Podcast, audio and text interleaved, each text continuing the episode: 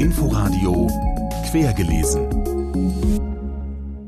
Mit Ute Büsing in unserem Literaturmagazin stellen wir heute erneut starke und meinungsstarke Frauen in den Mittelpunkt. Sie heißen Ulrike Edschmidt und Shada Bassiar, Zoe Beck und Janika Gelinek. Ich glaube, das ist halt das, was, was für die Kultur so wahnsinnig schwer ist. Das lässt sich eben nicht einfach nur berechnen und mit Geld retten oder auffüllen, wenn so lange keine Kulturveranstaltungen stattfinden. Und das gilt ja nicht nur für die Literatur, sondern auch für die Konzerte, für die Opern, für die Theater ich glaube, da geht uns ganz grundsätzlich was verloren. Und damit meine ich eben nicht nur all die Künstler und Künstlerinnen, die sich schon anderweitig umgesehen haben, weil sie einfach ihren Beruf nicht mehr ausüben können, sondern auch als Gesellschaft. Wenn wir das, was uns zustößt, und uns stößt ja gerade etwas Schreckliches zu, wenn wir das nicht auf der Bühne verarbeiten können, wenn wir das nicht mit den Leuten im Saal, im Garten verhandeln, diskutieren, erleben können, ja, wie sollen wir denn dann für die nächste Krise gerüstet sein? Wo geht das hin? Also der Schmerz, die Fragen, die Gedanken, die wir uns dazu machen, das hat den Raum in, in der Literatur, in der Kunst. Und das für so lange Zeit und auf so unbestimmte Zeit einfach auszusetzen, das ist neben den ganzen Planungsärgerlichkeiten und, und schrecklichen Flexibilitäten wirklich fürchterlich. Und ich glaube, das ist eben etwas, was nicht messbar ist, aber was wir noch sehr, sehr deutlich spüren werden. Das sagt Janika Gelinek, die Co-Leiterin des Literaturhauses Berlin zur Corona-Notbremse durch das gerade verabschiedete verschärfte Bundesinfektionsschutzgesetz. Mehr von ihr dazu später in der Sendung. Und damit herzlich willkommen zu Quergelesen. Literarische Neuigkeit der Woche ist für uns der offene Brief von Autorinnen und Institutionen zur Kritik an der Shortlist zum Preis der Leipziger Buchmesse. Beklagt wird, dass sich unter den Nominierten keine schwarzen Autorinnen und Autorinnen of Color, wie es neudeutsch heißt, befinden. Angeregt wird zugleich eine breitere Diskussion über die vielfältige Veränderung der Strukturen im Literaturbetrieb. Bei RBB Kultur sagte Mitunterzeichnerin Zoe Beck dazu, ich finde, das gehört natürlich dazu, immer zu überprüfen, wie repräsentativ ist etwas oder auch äh, einfach nur, wie divers sind bestimmte Auswahlen. Genau da ist dann das nächste Problem, dass der Literaturbetrieb an sich dann doch nicht so divers ist, wie es zu wünschen wäre. Also ich denke mal, wenn man sich jetzt so anschaut, wie ist die Bevölkerung in Deutschland oder im deutschsprachigen Raum und was sehen wir dann natürlich im Literaturbetrieb, der ist dann doch deutlich zu akademisch und, deutlich zu weiß, wenn man jetzt den direkten Vergleich zieht. Und dass dann natürlich solche Listen dabei herauskommen, das ist im Grunde kein Wunder oder war es lange kein Wunder.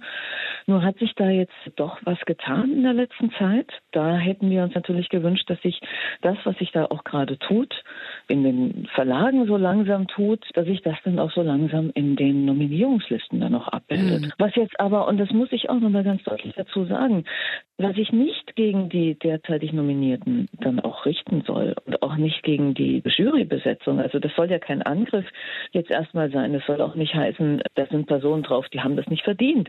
Die haben das alle verdient, unbedingt. Und es ist eine tolle Auswahl und es ist auch eine in sich dann auch wiederum eine diverse Auswahl.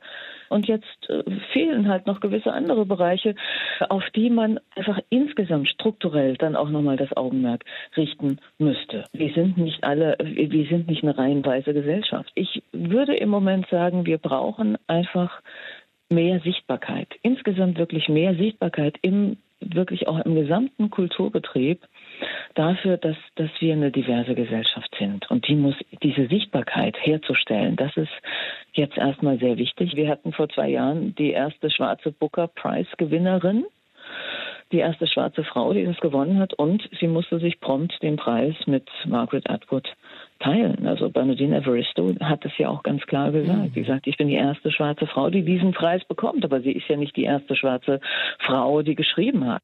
Und wenn man dann auch da schaut, wie viele Schwarze oder Personen of Color im englischsprachigen Raum schreiben eigentlich und wie viele haben Preise bekommen.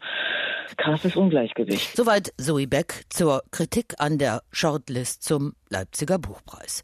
Und damit zu unseren Buchbesprechungen. Schon mehrfach haben wir Ihnen hier Sheda Bassias Roman Drei Kameradinnen angekündigt. Jetzt ist er erschienen.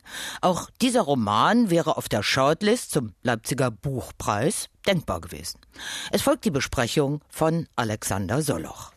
Leser, Leserin, du bist ja eh ein bisschen blöd, aber nimm diese Geschichte und dann denk darüber, wie du willst. Tust du ja sowieso. Das ist die Haltung, mit der Kasi, die Ich-Erzählerin in Sheda Basiars neuem Roman, vors Publikum tritt. Sie hat keine Lust, es sich irgendwie gewogen zu machen. Ihr einziges Verlangen besteht jetzt, nach der Katastrophe, darin, sich im Erzählen Luft zu verschaffen. Im Erzählen von sich und ihren Freundinnen, Saya und Hani.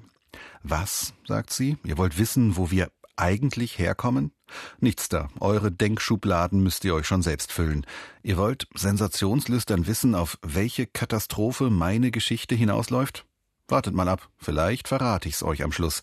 Vielleicht auch nicht. Sowieso interessiert euch wahrscheinlich nur, wer von uns dreien die heißeste ist. So seht ihr doch aus.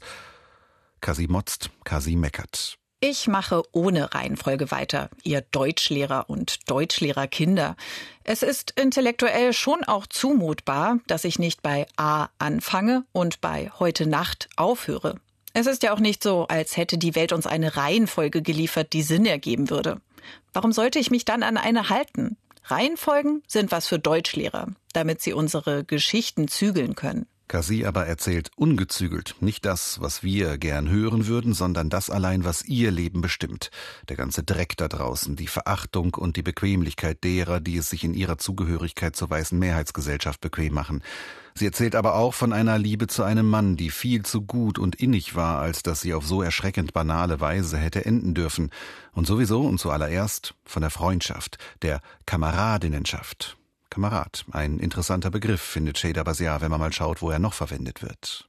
Wir stoßen sehr schnell auf die Feuerwehr. Wir stoßen aber auch wahnsinnig schnell auf rechte Bürgerinitiativen. Ja. Und dass es dieser Titel oder auch mein Arbeitstitel war, hat tatsächlich was mit Erich Maria Remarques Drei Kameraden zu tun. Das eben der Roman war, der bei mir den ausschlaggebenden Punkt gegeben hat, zu sagen, ich habe den Roman eigentlich aus Verlegenheit gelesen und es hat total funktioniert an der Stelle für mich und ich dann gedacht habe, ich will das auch. Und es hat aber am Ende Sinn gemacht, den Titel zu lassen, dadurch, dass es eben auch um rechten Terror geht und dass das Feuermotiv sich durchzieht oder das Brandlöschen oder Brandmelden-Motiv sich durchzieht, bei diesem Bild zu bleiben, auch von der Feuerwehr. Kameradinnen sind da in der Not, helfen, die seelischen Brände ihrer Gefährtinnen zu löschen oder immerhin einzudämmen. Das ist aber nur eine, die eher schlichte Antwort auf die Frage, was Freundschaft mit uns macht. Das Leben der drei Kameradinnen ist komplexer. Da Kasi trotz bester Ausbildung keinen passenden Job findet, da Saya sich verzehrt in ihrem Kampf gegen die rechte Gefahr und da Hani als unterbezahlte und unterforderte Bürokraft vor sich hinsumpft, bedeutet diese Freundschaft auch, dass jede der drei mit jeweils unterschiedlichem Temperament sich ganz in die Probleme der anderen hineingräbt. An diesem Punkt spendet Freundschaft keine Kraft, sie raubt sie eher. Ein belangloses Nudelessen mit belanglosen Mitbewohnern kann momentweise sogar wertvoller sein, überlegt Cassie. Was bringen unsere Schutzräume eigentlich, wenn wir uns in ihnen eher unseren hässlicheren Seiten hingeben? Wir sollten viel öfter mit Robin und Iris Nudeln essen. Ließe sich denn so die Katastrophe vermeiden? Ist sie überhaupt vermeidbar?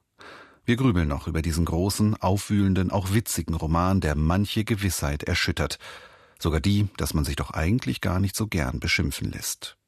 Sheda Bastiat, drei Kameradinnen, ist bei Kiepenheuer und Witsch erschienen. Sie überzeugt immer wieder durch einen leisen, nüchternen, unerbittlichen Ton die Berliner Schriftstellerin Ulrike Edschmidt. Ihre Romane wie zuletzt Das Verschwinden des Philipp S. und Ein Mann, der fällt, drängen sich nie durch einen lauten Ton auf und sie ufern auch nie aus. Präzise verknüpft die inzwischen 80-jährige Autorin Zeitzeugenschaft, selbst erlebtes, oft aus dem linken Milieu der 60er und 70er Jahre mit ganz besonderen Lebensgeschichten. So ist es auch in Levis Testament. Ich dachte, er würde nach London zurückkehren, aber er bleibt in Deutschland, in unauflösbarem Widerspruch. Die Worte seiner Mutter haben ihn eingeholt. Du wirst nie dazugehören, du bist Jude und wirst es immer bleiben. Dieser Satz hatte nicht Halt gemacht vor den beiden Zimmern in Kingsbury, in denen er seine Kindheit verbrachte. Sie waren ebenso wenig jemals ein Zuhause für ihn, wie es unsere Wohnung in Frankfurt gewesen war. Jetzt, als Fremder in einem Land, in dem er stets auf der Hut ist, sieht er klarer als je zuvor, dass das Schweigen seines Vaters ihn nicht nur aus der Geschichte der eigenen Herkunft ausschließt. Es zieht ihm überall den Boden unter den Füßen weg. Die Erzählerin geht in diesem Roman mit einem nur der Engländer genannten Gefährten auf Spurensuche. Als sie noch ein Paar waren in den 70er Jahren, hatten sie in London gemeinsam Prozesse gegen linke Aktivisten begleitet. In die Jahre gekommen, versucht der stets heimatlos gebliebene Engländer Licht ins Dunkel seiner jüdischen Herkunft zu bringen. Aufgewachsen in äußerst verarmten Verhältnissen, spürte er stets einen familiären Makel, ein dunkles Geheimnis. Schließlich führt die Spur zurück zu seinem wohlhabenden Urgroßvater Levi und einem spektakulären Betrugsfall, der 1924 vor demselben Gericht verhandelt wurde, in dem das Paar Jahrzehnte später als Unterstützer der angeklagten Aktivisten ein- und ausging. Das Gefühl, dazuzugehören, das ihn beim ersten Auftauchen der Familie überwältigt hat, ist der Erkenntnis gewichen, dass er die Liste der Siblings, der Nachkommen zwar vervollständigt und eine Lücke im Stammbaum gefüllt hat, aber niemals einen Platz einnehmen wird. Was ihn den Engländer umtreibt, treibt sonst niemanden um. Er will aber wissen, was sein Vater meinte mit dem einen Satz, den er über seine Familie gesagt hatte They did not look after me. Sie haben nicht nach mir geschaut. Sechs Wörter, die schwer wiegen, wie eine Schuld. Wörter, die einen Schmerz umschreiben, den der Vater des Engländers ein Leben lang für sich behielt. Der Engländer findet den Schlüssel zu seiner Herkunft, Heimat im Schoß der jüdischen Familie, findet er aber nicht. Ulrike Edschmidt zeichnet ein rastloses Leben an Berliner und Frankfurter Werkbänken im Theater, wo der Engländer nach wilden Anfängen mit italienischen Jugendlichen aus sogenannten Gastarbeiterfamilien schnell ein international gefragter Star wird, in Polen, wo er im Andenken an Deportation und Vernichtung ebenfalls Theater macht, schließlich auch in Stadien und vor dem Fernsehgerät als treuer Fan des Fußballclubs Tottenham Hotspur. Letzteres ist, was bleibt vom Engländer in diesem berührenden Porträt, das vom Persönlichen ins Allgemeine verweist. Erneut hat Ulrike Edschmidt gelebtes Leben in poetische Literatur überführt. Levis Testament ist bei Surkamp erschienen. Und jetzt noch einmal zur bis zum 30. Juni im Rahmen des verschärften Bundesinfektionsschutzgesetzes verhängten Kulturbremse. Janika Gelinek vom Literaturhaus Berlin ist, wie andere Kulturschaffende aller Sparten, empört darüber, dass Kultur, in ihrem Fall Literatur, immer noch nicht als systemrelevant wahrgenommen wird, obwohl die Überlebensnotwendigkeit kultureller Angebote gerade in Corona-Zeiten immer wieder betont wurde und es hinreichend sichere Hygienemaßnahmen gibt gibt. Bei RBB Kultur sagte sie, also geplant war eben alles im Garten. Wir hatten dafür auch schon die entsprechenden Anschaffungen getätigt. Wir haben sogar Headsets bestellt, damit die Leute schön im Abstand voneinander sitzen können und ganz entspannt zuhören. Zelt, äh, Decken, Regenschirme ist alles schon vorhanden. Und wir haben uns tatsächlich so darauf ähm, kapriziert, äh, dass wir konnten uns das nicht vorstellen. Also wir haben jetzt das ganze Jahr über mit Eventualitäten geplant, immer so möglichst auf Sicht fahren, ähm, ganz immer Plan A, B, C nebeneinander haben. Und jetzt, dass wir jetzt rausgehen können, davon sind wir eigentlich ganz fest ausgegangen. Und das ist jetzt einfach gerade ein solcher Schock, dass ich noch nicht vorherzusehen äh, sagen wage, wie wir das jetzt genau alles wieder umplanen. Wir haben seit einem Jahr diese Konzepte, es ging ja sehr schnell, die Kulturinstitutionen haben alle sehr schnell reagiert, haben diese Hygieneschutzverordnung umgesetzt. Wir haben diese Konzepte für drin, für draußen. Es ist einfach nicht einzusehen, warum die einfach nichts gelten. Also die großen Anstrengungen, die gemacht worden sind, um das Publikum sicher bei uns haben zu können, die großen Reduktionen von Zuschauerzahlen, die ja auch alle auf sich genommen haben, einfach um ihre Veranstaltungen stattfinden lassen zu können.